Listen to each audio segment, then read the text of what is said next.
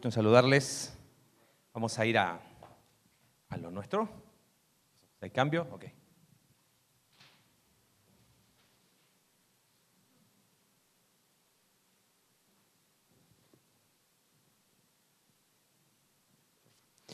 Muy bien, ahora sí, buenos días.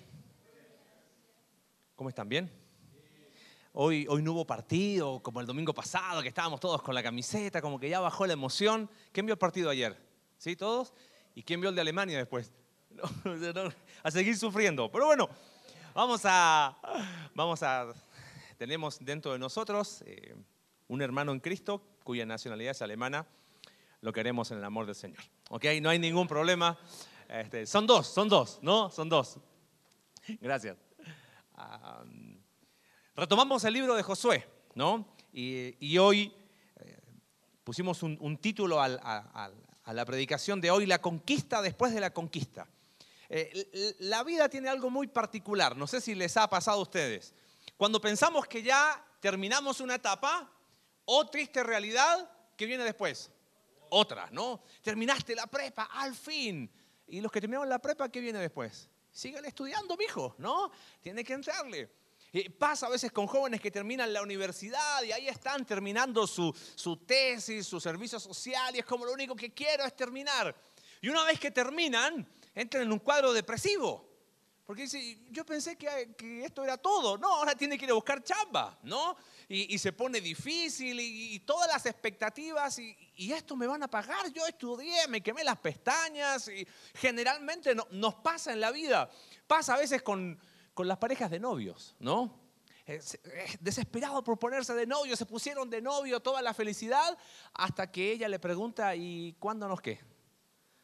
Claro, y él dice, eh, y hay que empezar a hacer cálculos y tan caro sale casarse, dices, es como que conquisté algo eh, y, y, una vez que lo conquisté uno dice, bueno, pero ya se terminó, no viene más todavía.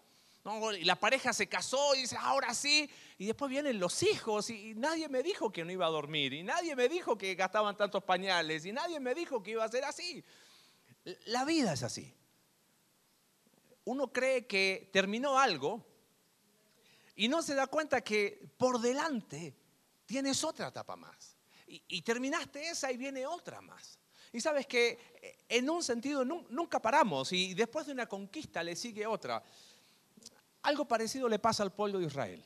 Si pudiéramos dividir el libro de Josué en, dos grandes divisiones, tendríamos del capítulo 1 al capítulo 12 la conquista de la tierra y del capítulo 13 al capítulo 21 la conquista después de la conquista, ¿ok? O sea, los primeros capítulos es la conquista del pueblo. Y ahí van y se acuerdan que eh, cruzaron el río Jordán, están ahí en el campamento en Gilgal, van a Jericó, vimos todo lo que pasó en Jericó, después pasó ahí el, pecado de Acán, como 36 personas mueren cuando van sobre la ciudad de Ai, pero después conquistan Ai, y ahí está todo el pueblo conquistando, van hacia el sur, van desarticulando los lugares más importantes que tienen los cananeos. Termina esa sección del libro y es como que uno diría, bueno, ahora viene un poquito de descanso, ¿no? No, ahora viene la conquista, pero después de la conquista. Ahora cada tribu, cada familia, cada hombre de hogar tenía que ir por delante a tomar posesión de la tierra. De eso tratan estos capítulos. Por eso le llamamos a, la predicación de hoy eh, la conquista después de la conquista. Vamos a ver, no vamos a ver todos los capítulos del 3 al 21, ¿no? Si no ya estás, estás nervioso, va a ser largo, ¿no? Pero hoy vamos a compartir un principio fundamental y quiero que lo vayas guardando. Vamos a ver de qué tratan estos pasajes, vamos a ver algunas lecciones importantes para después cerrar eh, qué sentido tiene para mí. Pero el principio que hoy quiero compartirte, espero que lo grabes muy bien en tu corazón. Y hemos estado orando porque pensamos aún que hoy puede ser quizás un punto de inflexión positiva en tu vida, como lo ha sido también para la mía. ¿Sabes cuál es el principio que uno puede aprender, aprender en esta conquista después de la conquista? Ya conquistamos y ahora ¿qué sigue? Bueno, seguir conquistando pero ahora a título personal. Ahora cada tribu tenía que hacerlo. ¿Y cómo lo hacía cada tribu? Cada familia lo hacía.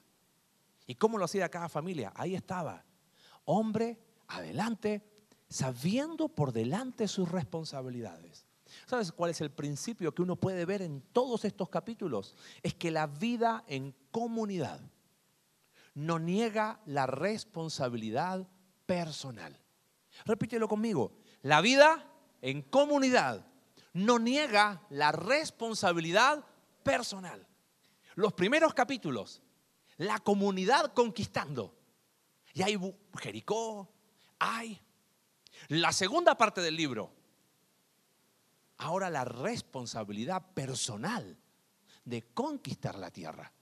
Hemos hecho mucho énfasis en el hecho de que somos una comunidad, una doble comunidad, ¿no? Una comunidad puertas adentro, donde nos cuidamos, donde nos conocemos, donde queremos seguir profundizando. Por eso queremos ir a compartir el día 15. Eh, haz el esfuerzo de estar ese día, de compartir. Vamos a jugar, vamos a conocernos, vamos a seguir profundizando esta comunidad. Y hablamos también de ser una comunidad puertas afuera. Por eso pudimos ir al, jardín de niños y seguimos teniendo relación ahí para poder seguir eh, siendo de luz a la comunidad. Pero esta vida en comunidad de ninguna manera niega la responsabilidad personal.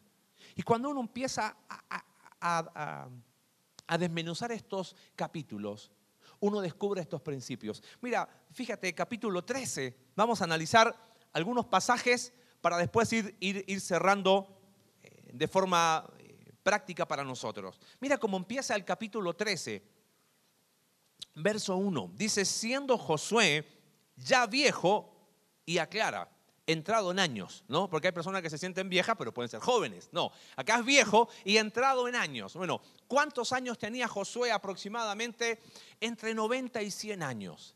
En este momento Josué es un hombre ya de entre 90, 95, 100 años. Entonces volvemos a leer, siendo Josué ya viejo, y sí, bastante entrado en años, ¿no? Eh, Jehová le dijo, aproximadamente llevaban de 6 a 7 años conquistando la tierra, ¿no? Eh, a diferencia de los 40 años en el desierto, la conquista fue más corta, pero más cansado. En el desierto, ¿qué tenían que hacer para comer? Sacar la mano de la tienda y agarrar el maná, nada más. Si hacía calor, estaba la sombra, si hacía frío, estaba la columna de fuego, tenían sed, había agua en el desierto. 40 años la llevaron tranquilo. El tema es que en la tierra tuvieron que doblarse la camisa y ponerse a trabajar. 6 a 7 años. Y mira lo que sigue eh, el, versículo. Habían vencido ya en las principales amenazas militares de los cananeos. Dice Jehová, Jehová le dijo, tú eres ya viejo de edad avanzada. Dale, ¿no? tú eres ya viejo de edad avanzada. Y mira cómo termina el versículo. Y queda aún mucha tierra por poseer. ¿Ves? Este versículo es la bisagra del libro. La primera parte, la conquista que general, la comunidad conquistando. Josué dice, es un hombre viejo, entrado en años, ya está, ya pasó esa etapa. Y mira lo que dice, queda mucha tierra aún por poseer. ¿Y por qué quedaba mucha tierra por poseer? ¿Porque habían sido negligentes? No, absolutamente no. Hasta ese momento no. Ya vamos a ver algunas cosas más. Simplemente que ahora se venía la otra cara de la conquista. Por eso le llamamos a, la predicación de hoy, como te dije recién, la conquista después de la conquista. Este versículo lo que muestra es que ahora cada tribu tenía la responsabilidad de tomar posesión de la tierra.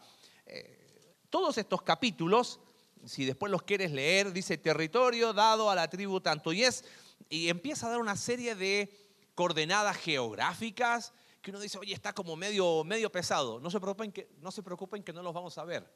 Pero ¿por qué la importancia de, hacerlo así? Si tenemos ahí un poquito el mapa, quiero, se alcanza a ver, no mucho, pero eh, más o menos la idea es que eh, cada color es una tribu. Entonces, lo que, vino, lo que viene ahora en el libro es que cada tribu empieza a conquistar y a, tomar posesión de su tierra. Entonces, el, eh, Josué va describiendo de tal lugar a tal lugar y de tal lugar a tal lugar, tribu tanto. Cuando compras una casa, ¿qué es lo más complicado aparte de pagarla? ¿Ah? La escrituración, ¿o no? Tengo mi casa, pero no tengo las escrituras grave problema. Una vez que tiene las escrituras y así sale, bueno, estos capítulos son las escrituras de la tierra que cada tribu va a poseer. Y empiezan primero por las tribus que están del lado este, de este lado del Jordán. ¿ok? Son dos tribus y media, Rubén, Gad y la mitad de Manasés. Ellos son los primeros tres que toman posesión de la tierra. Después viene la tribu de Judá, la que está al sur. Después viene Efraín y Manasés, las que están en el medio. Y después las otras siete. Cuando uno empieza eh, a ver, hay algunas historias que llaman la atención. Dijimos, las primeras fueron las del lado este, el lado de la derecha del Jordán. Después la que toma posesión es Judá. Y acompáñame ahí rápido a capítulo 14 de Josué, por favor. Primera pausa en, este, estos capítulos. Mira qué interesante. Verso 6. Capítulo 13, verso 1, queda mucha tierra por conquistar, ahora es la responsabilidad personal de la conquista. Y mira qué, qué interesante historia nos relata acá Josué. Capítulo 14, verso 6. Y los hijos de Judá, dice, vinieron a Josué en Gilgal y Caleb, hijo de Jefones en Eseo, le dijo, tú sabes lo que Jehová dijo a Moisés, varón de Dios en Cades Barnea, tocante a mí y a ti. ¿Te acuerdas quién era este Caleb? ¿Te acuerdas qué, qué es esto que dice, tú sabes? ¿Se, ¿Se acuerdan algo? Vimos la serie de números. Cades Barnea están en ese lugar donde están por conquistar la tierra y cada tribu manda un espía a ver la tierra. En representación de la tribu de Judá va Caleb. En representación de la tribu de Efraín va Josué. Y de los dos espías que ven la tierra, ¿cuántos traen informes buenos? Todos. La tierra es muy buena. Pero diez de ellos, ¿qué dijeron? Pues no vamos a poder. Hay gigantes. No vale la pena. Mejor devolvámonos a Egipto, designémonos un capitán. Pero hubo dos locos ese día que dijeron, no, vale la pena. Jehová está con nosotros. Mira qué interesante. Busca por favor números capítulo 14. ¿Quiénes fueron esos dos que le creyeron a Dios? Josué y quién? Caleb. Capítulo 14. Mira lo que Dios dice de Caleb, capítulo 14, verso 24.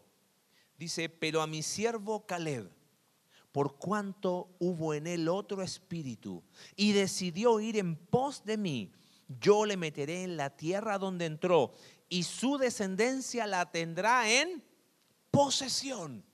Caleb era de una cepa diferente. Caleb tenía un espíritu diferente. Él le creyó a Dios y Dios le dice, por cuanto ha habido en ti otro espíritu, la tierra que tú conociste, esa tierra va a ser dada a ti. Ya sabemos quién es Caleb, ¿sí? Volvemos al relato de Josué. Por favor, capítulo 14, verso 7. Yo era de edad de 40 años cuando Moisés, siervo de Jehová, me envió de Cades Barnea a reconocer la tierra. O sea, lo que leímos recién, ¿cuántos años tenía Caleb? La mejor edad, ¿no? Este año cumplo 40, por eso, ¿no? Era, un chamaco este Caleb, ¿no? Eh, él tenía 40 años cuando fue y, y ve la tierra. Dice, yo era de edad de 40 años cuando me envió a reconocer la tierra y yo le traje noticias como las sentía en mi corazón. Mis hermanos, los que habían subido conmigo, hicieron desfallecer el corazón del, del pueblo, pero yo cumplí siguiendo a Jehová mi Dios. Entonces Moisés juró diciendo, ciertamente la tierra que pisó tu pie será para ti y para tus hijos en herencia perpetua por cuanto cumpliste a Jehová mi Dios. Ahora bien, Jehová me ha hecho vivir como él dijo estos 45 años, desde el tiempo que Jehová habló estas palabras a Moisés cuando Israel andaba por el desierto, y ahora, he aquí, hoy soy de edad de 85 años. ¿Algún presente que esté por ahí? ¿No? Entonces, nadie puede decir, eh, no, no, estamos todos, es de ejemplo para todos nosotros. ¿Te das cuenta? 40 años. ¿Cuántos años ha pasado de espera? 45 en ese momento en Cades Barnea llevaban dos años en el desierto. Por lo tanto, fueron 38. 45 menos 38, 7. Ahí están los 7 años que dura la conquista de la tierra. Ese es un cálculo aproximado. Han pasado 45 años desde que él había recibido la promesa. lo que me encanta, lo que sigue diciendo el relato, mira, verso 11, todavía estoy tan fuerte como el día que Moisés me envió. Se tenía fe el viejito, ¿no? ¿no? Pero ¿te das cuenta cómo revela ese corazón? Mira, cuando tuvo 40 años, Dios dijo, en él hay otro espíritu. Él es diferente. Han pasado 45 años y uno ve el mismo corazón. Todavía estoy tan fuerte como cuando Dios me dio, como cuando el día que Moisés me envió. ¿Cuál era mi fuerza entonces? Tal es ahora mi fuerza para la guerra, para salir y para entrar. Recuerda capítulo 13, queda aún mucha tierra por poseer. Dame pues ahora este monte del cual habló Jehová aquel día. Porque tú oíste ahí que hay anaseos y hay ciudades grandes. Fíjate, quizás Jehová estará conmigo y los echaré como Jehová ha dicho. Eh, ese concepto de dame este monte, más que un reclamo a Dios, es la evidencia de que Él le creyó a quién? A Dios. Algunos han tomado este pasaje como para hacer, no, tú lo que tienes que hacer es reclama tu monte. ¿A qué le voy a reclamar a Dios? ¿Qué tenemos nosotros que le podamos reclamar a Dios? Nada. Todo es absoluta gracia. Esto es más bien una manifestación de ese espíritu de Caleb que él había entendido. Oye, vamos a conquistar la tierra, pero ahora que queda mucha tierra, yo soy responsable. Y si hace 45 años recibí una promesa y ahora es el momento de cumplirla, yo la voy a aceptar de parte de Dios. Y esa expresión, quizás Dios estará conmigo, no es de duda, es de, respeto, ¿no? Por eso eh, este versículo echa por abajo todo ese tipo de teologías de no, decláralo y, y míralo y si tú lo repites diez veces será tuyo. No, nada que ver. Acá vemos a este Caleb diciendo, Señor, y si es tu voluntad, yo lo voy a hacer. Mira, Caleb nos muestra que él fue capaz de cumplir sus responsabilidades independientes de las circunstancias. ¿Te das cuenta? Él podría haber dicho, ah, ya no, ya no puedo. Ahora, hay algo que yo quiero, quiero no, quiero extenderme mucho acá, pero 45 años, ¿eh? Él recibe la promesa.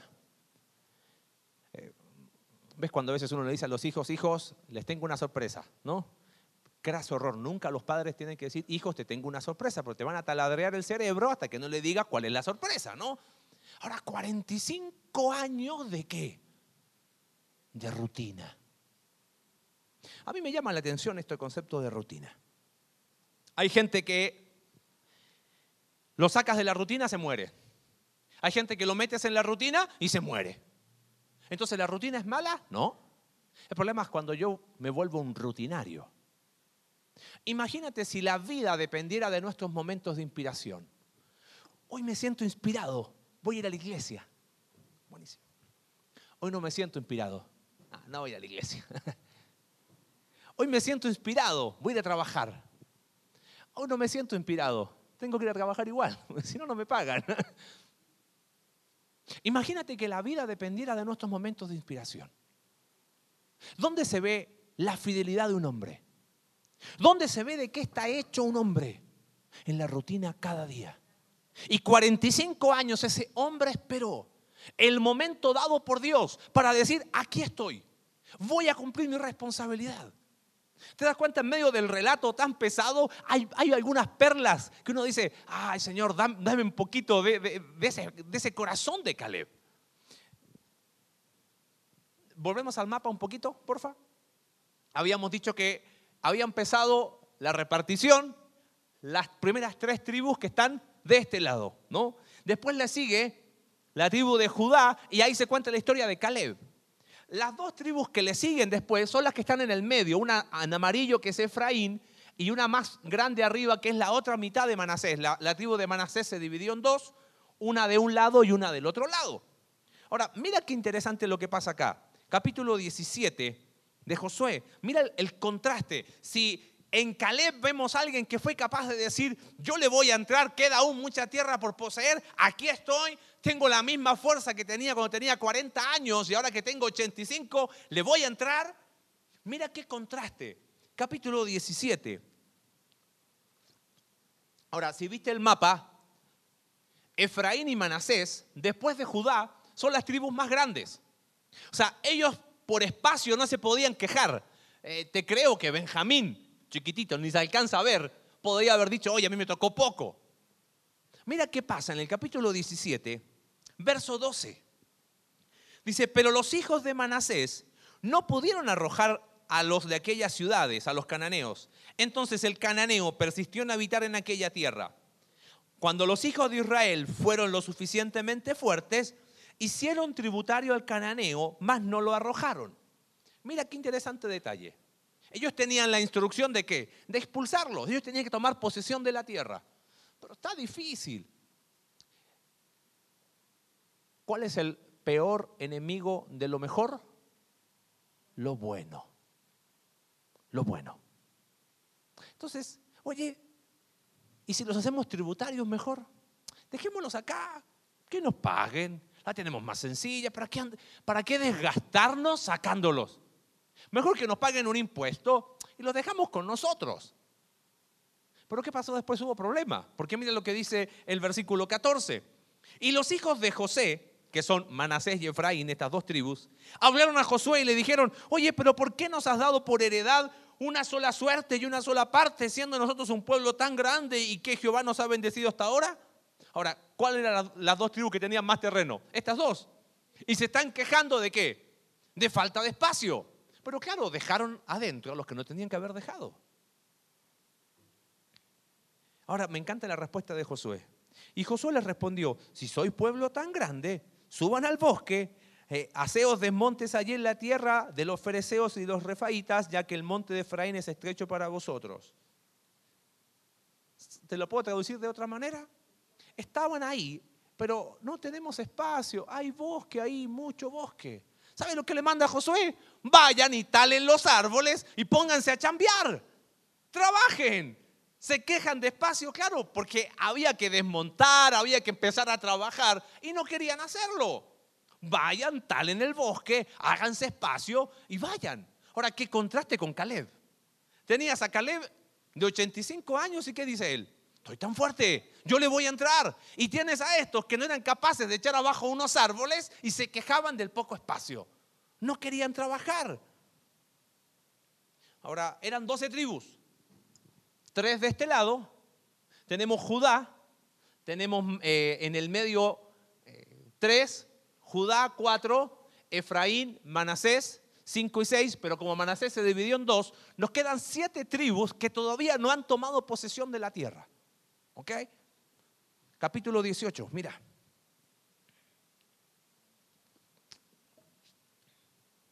Verso 1.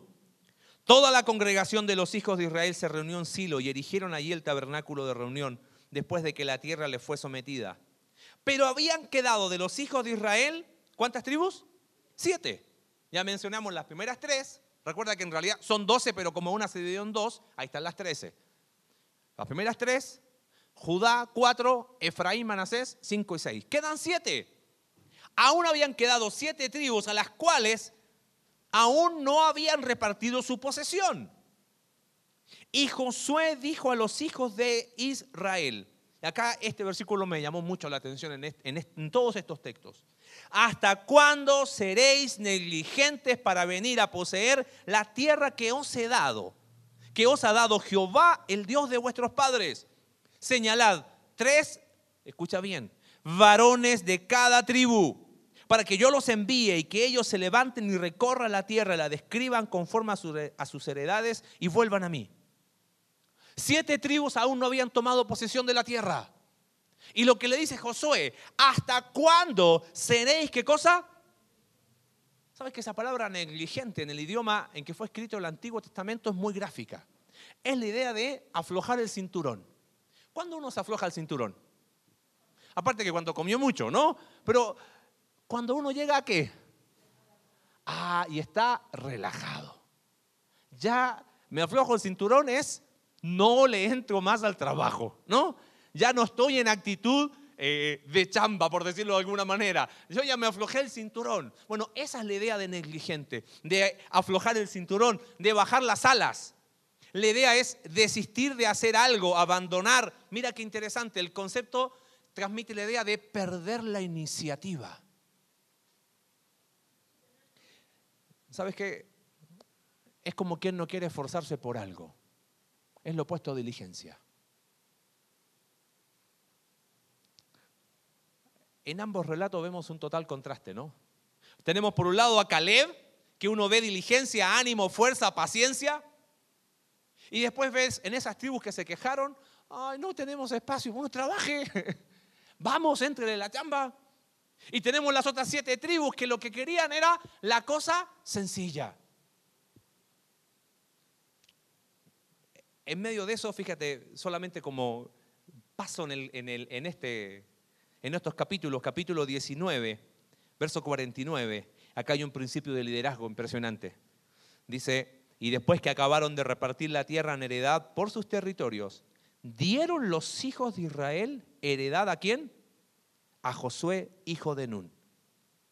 Josué, que era el encargado, ¿qué podría haber dicho? Yo agarro para mí, el resto es de ustedes. Ese es un verdadero corazón de un líder.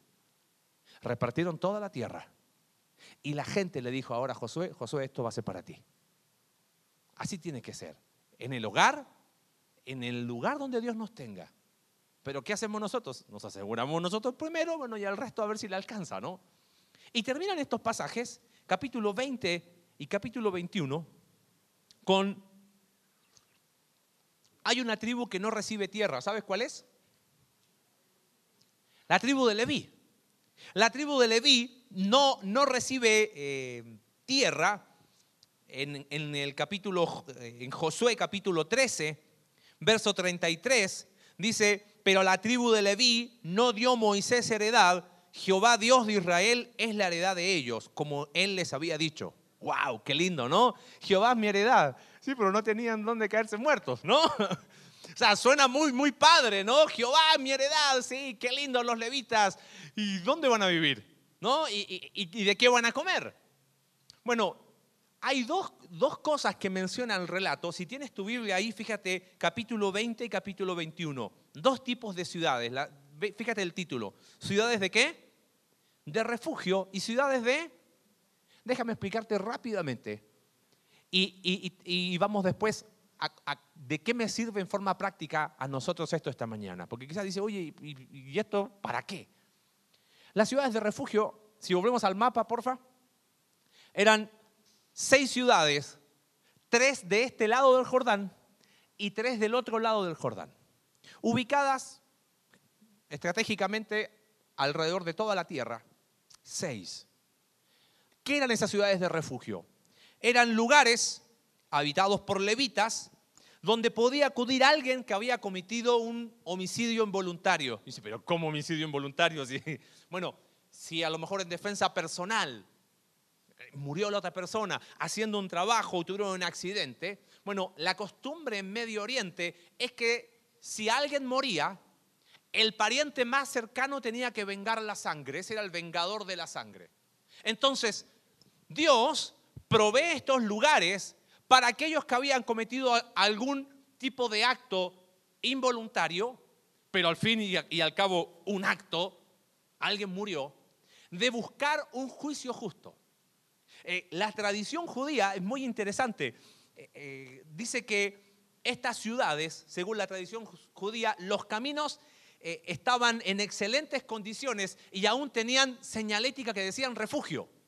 O sea, el judío que hacía algo involuntario, pero que lo hacía al fin y al cabo, tenía la oportunidad de acudir a alguna de estas ciudades para recibir un juicio justo. Y ahí se iba a ver si era culpable o no era culpable. Mira qué interesante la provisión de Dios. Porque uno, ay, la vida en comunidad no es perfecta. Bueno, ahí están esas ciudades. Y el capítulo 21 habla de, verso 1, los jefes de los padres de los levitas vinieron al sacerdote Eleazar, a Josué, hijo de Nun, y a los cabezas de los padres de las tribus de Israel. Y les hablaron en Silo, en tierra de Canaán, diciendo, Jehová mandó por medio de Moisés que nos fuesen dadas, dadas ciudades para habitar, con sus ejidos para nuestros ganados. Está bien, no recibían tierra, pero tenían la promesa de ciudades. ¿Sabes? Todo el capítulo 21 habla de 48 ciudades. Fíjate, está ahí en el versículo 41. Y todas las ciudades de los levitas en medio de la posición de los hijos de Israel fueron 48 ciudades con sus ejidos. Entonces, si volvemos al mapa, ¿cuántas ciudades de refugio había? Seis.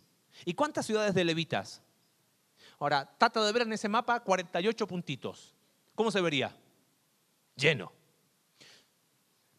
Dicen los estudiosos que lugar donde hubiese una ciudad judía, no más de 16 kilómetros había una ciudad de los levitas.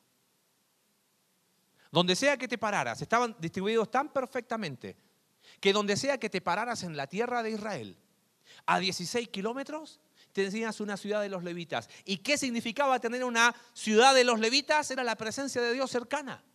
Era la gracia cercana. Claro, hay un tabernáculo, pero hay 48 ciudades para recibir consejo, para recibir instrucción.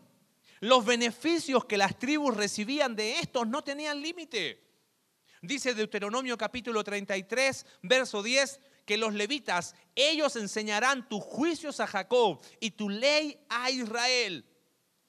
Ellos podían acudir para buscar consejo para su familia, para qué hacer en ciertos asuntos. Había instrucción, había guía. Eran 48 lugares donde brillaba la luz de Dios y de su palabra.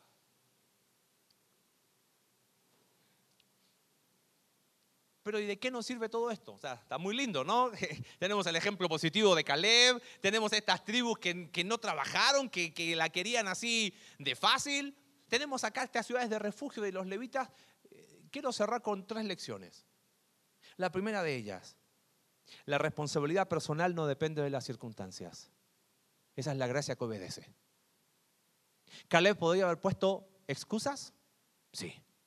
Hey, Señor, 45 años esperando la promesa, pero le fue fiel.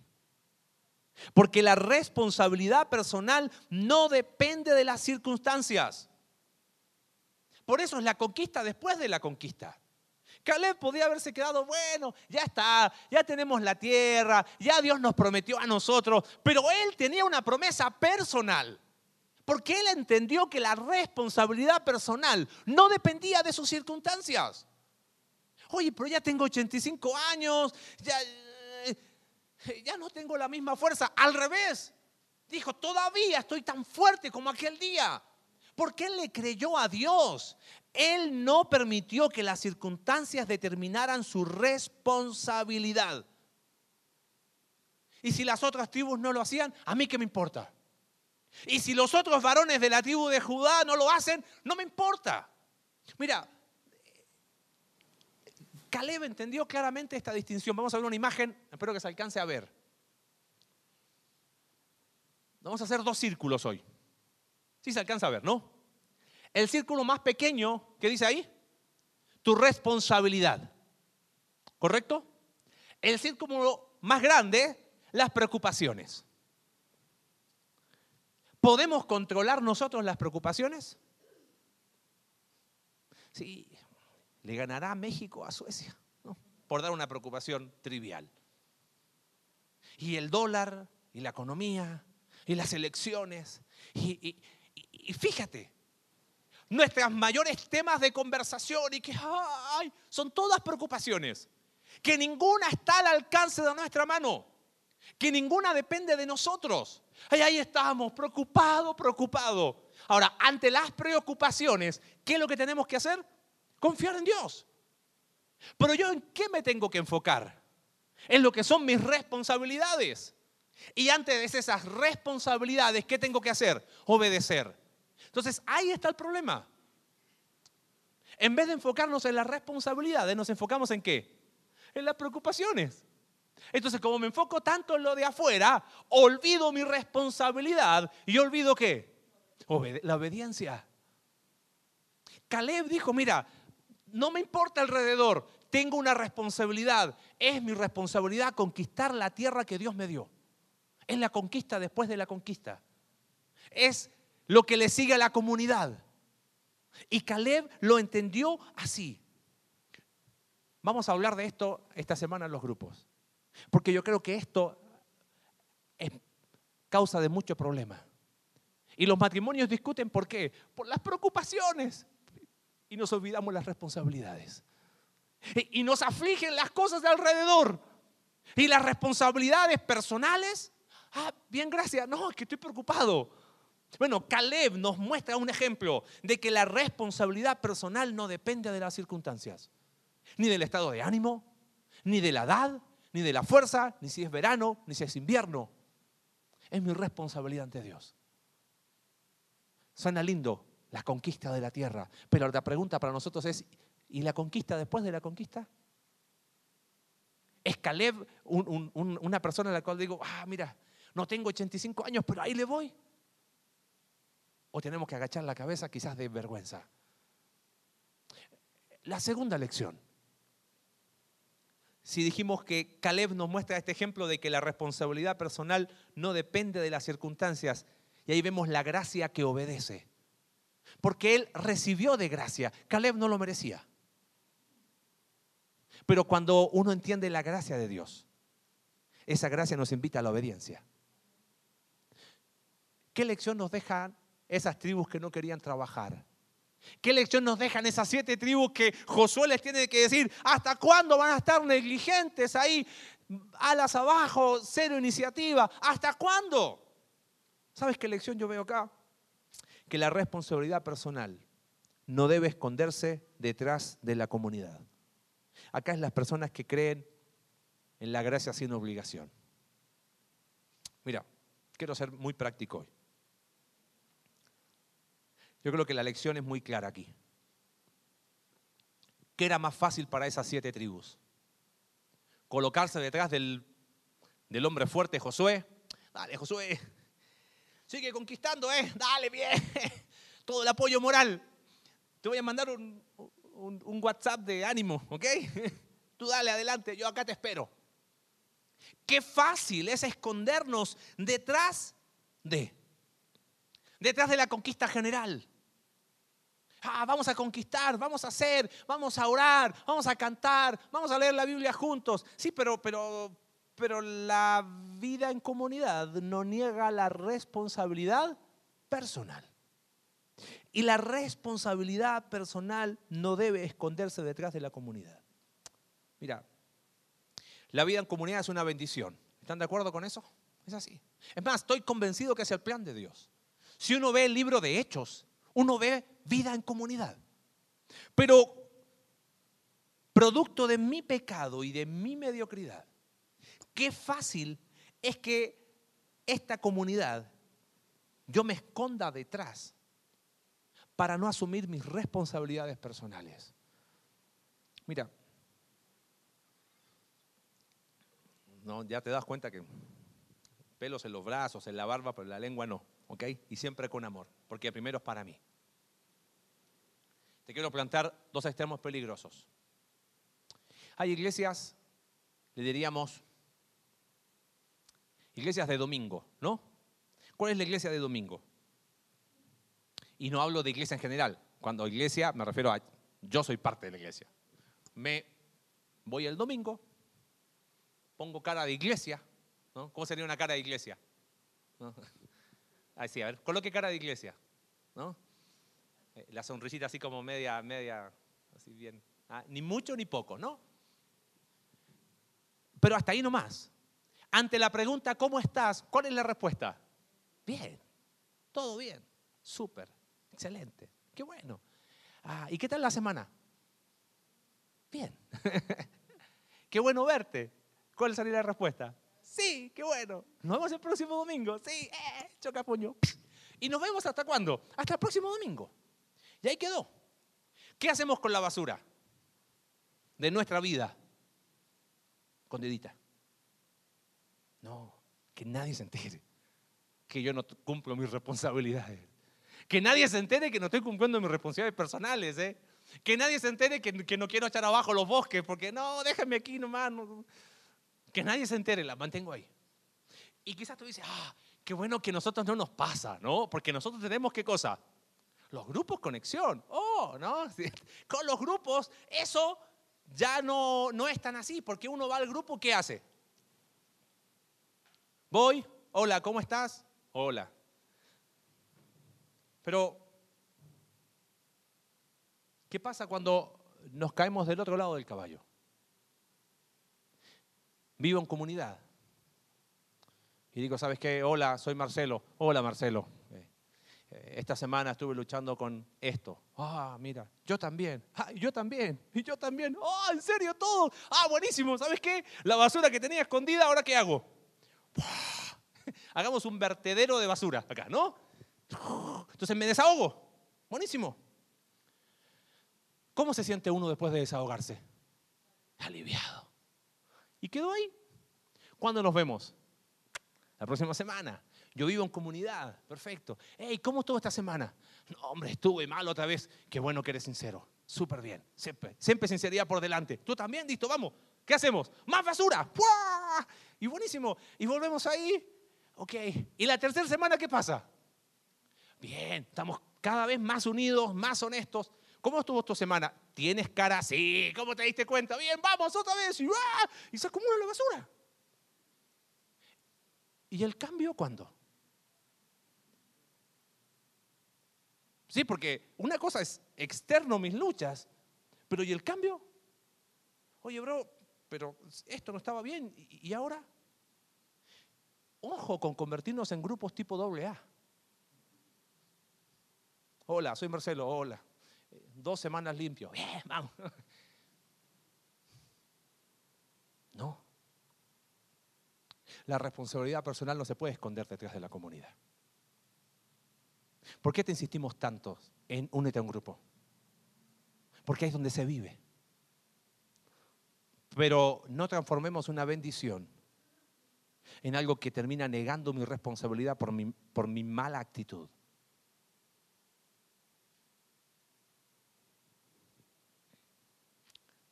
Por eso Alex siempre dice algo, queremos crear comunidades honestas centradas en el Evangelio. Y si están centradas en el Evangelio, ¿eso qué implica? Que si yo veo algo que está mal en mi vida, el Evangelio me confronta a cambiarlo. ¿Cuál es la dinámica bíblica del Evangelio? Me desvisto de, de lo sucio, pero me visto de Cristo. Y, empiezo a hacer las cosas. Por eso hoy, amados míos, es una invitación a la conquista después de la conquista. Eh, quizás si te identificas más con Caleb, gloria a Dios. Qué bueno que, que, estás avanzando en tu vida espiritual y que eres de los que dice, ¿sabes qué? Yo voy a cumplir mis responsabilidades personales. Y independiente de las circunstancias, ahí voy a estar. Pero si esta mañana estás más del lado de los que están escondiendo su responsabilidad detrás de la comunidad. Amados, hoy es una oportunidad, porque ¿sabes qué? Estas ciudades de refugio nos dejan una última lección. Perdón, y en este concepto de la responsabilidad personal que se esconde detrás de la comunidad es el concepto de gracia sin obligación. Y la gracia sin obligación no es gracia, es libertinaje. Gracia sin obligación no es gracia. Eso es tener en poco la cruz. Y en último lugar, ¿para qué proveer ciudades de refugio, ciudades de levitas? ¿La comunidad en Cristo es perfecta? Mirémonos, ¿es perfecta? No, absolutamente no. Vivimos en un mundo caído y la comunidad la hacemos personas pecadoras. Gloria a Dios porque está Cristo y es centrada en Cristo. Pero lo importante es que Dios quiere que nosotros vivamos en comunidad. Es más, desde Génesis capítulo 2, ve al hombre, dice, no es bueno que esté qué? solo. El hombre peca y la idea de comunidad se mantiene. El tema es que por el pecado necesita provisión. Entonces para el pueblo de Israel estaban las ciudades de refugio. Para el pueblo de Israel estaban las ciudades de Levita. ¿Y para nosotros qué está hoy? Cristo. Bien. ¿Y dónde está Cristo? ¿Dónde palpo a Cristo? ¿Dónde puedo ver el cuerpo de Cristo? Acá, querido. De alguna manera, tu iglesia es tu ciudad de refugio hoy. De alguna manera, tu iglesia es tu ciudad de levita hoy. Dime, ¿dónde abrir el corazón? ¿Dónde ser escuchado? ¿Dónde ser expuesto a la verdad, a la única verdad? ¿Dónde buscar ayuda cuando las cosas van mal en tu vida? Dime dónde. ¿A dónde acudir cuando hay problemas en el matrimonio, con los hijos, en el trabajo? ¿Dónde buscar ayuda cuando quizás un pecado te ha tenido esclavizado? ¿Dónde? Pedro lo dijo claramente, Señor, ¿a quién iremos? Solo tú tienes palabras de vida eterna. Claro que en Cristo. Pero aquí en la tierra, el cuerpo de Cristo somos nosotros. Esta es tu ciudad de refugio, amado. Si quizás te has identificado con esas tribus que no estaban cumpliendo su responsabilidad, que quizás se escondían detrás de la comunidad para, para no asumir sus responsabilidades. Esta es tu ciudad de refugio. Busca ayuda, acércate, búscala a tiempo, habla con tu líder de grupo, acércate a las personas que tú conoces y que han sido de bendición a tu vida. Sabes que las ciudades de Levita, 48 ciudades, marcaba un principio. No había excusa para decir es que no sé cómo. Al abrir su palabra cada domingo, amados, no tenemos excusa. Al tener los talleres, no hay excusa. Al tener fundamento, no hay excusa. Al tener algo para los niños, no hay excusa. Al juntarnos cada domingo, no hay excusa. Al estar en el grupo, no hay excusa. Sé parte de esta comunidad. Y Dios provee esa gracia cercana para decir, ¿sabes qué? Necesito una ciudad de refugio. ¿Sabes qué? Necesito instrucción porque no estoy entendiendo muchas cosas. Pero nunca te olvides que la vida en comunidad jamás va a negar nuestra responsabilidad personal. Te quiero animar con un desafío práctico. Te hago una pregunta, ¿habrá conquista después de la conquista para ti? No sé cómo ves la iglesia.